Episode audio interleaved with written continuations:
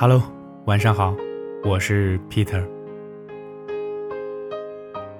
今天的这个故事呢，名字叫做《我不敢倒下，因为我身后空无一人》。换作十年前，若有人跟我说命运是公平的，只是看一个人努力与否，也许我会同意。但如今看来，命运的确是不公平的，任你如何努力奋斗，有时候都是无用功。我曾认识一个叫樊胜的人，他是我的邻班同学。因为城市本来就不大，所以呢也比较熟悉。我记得在他上小学三年级的时候，家里发生了很严重的变故，父母啊。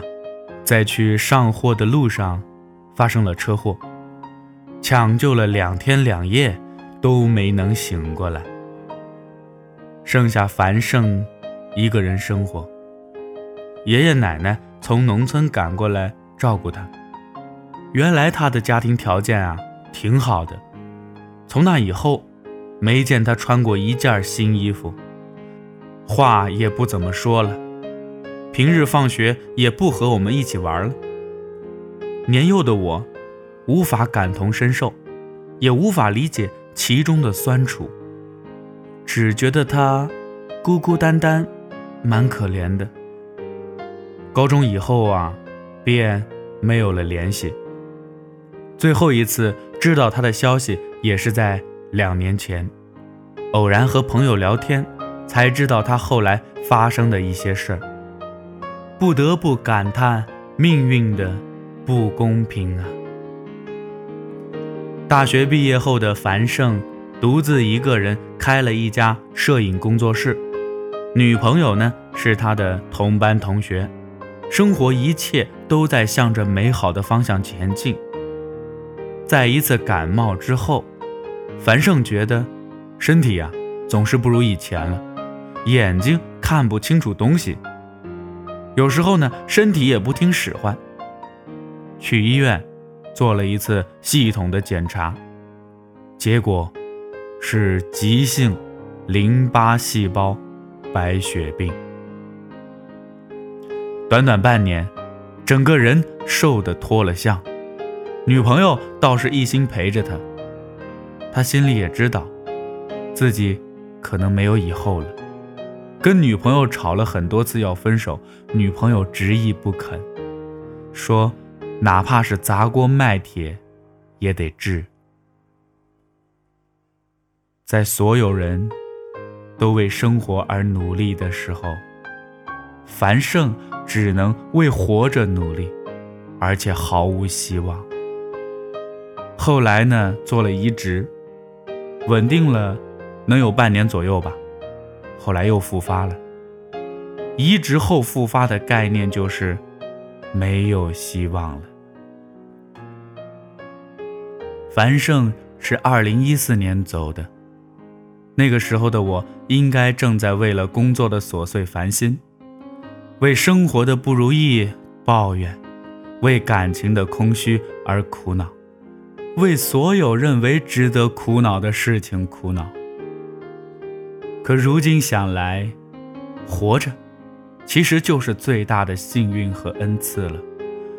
樊胜的社交软件上的签名是：“我不敢倒下，因为我身后空无一人。”起初我不太懂是什么意思，后来才明白，他没有退路，只能咬牙坚持。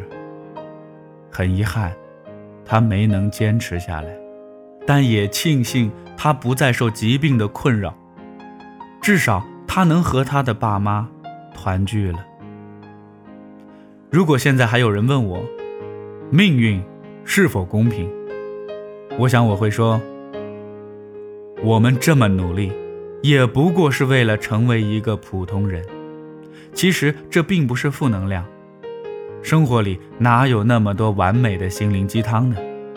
命运本来就不公平，有生在达官贵人家的，有生在平常百姓家的，你也许正在为生计发愁，或者为工作、爱情苦恼。但其实有很多人，甚至连健康的生命都没有啊。我们唯一应该思考的是如何度过这漫长又短暂的一生。想来想去，也不过就这几个字，说给你们听。明知终须一败，也想再多坚持一会儿。故事呢，说到这儿就说完了。我是 Peter，咱们明天再见。打开微信右上角点加号，在搜索栏当中呢，输入 “Peter 讲故事”，添加公众账号。每天一个故事，分享你我身边最真实的生活。咱们明天再见。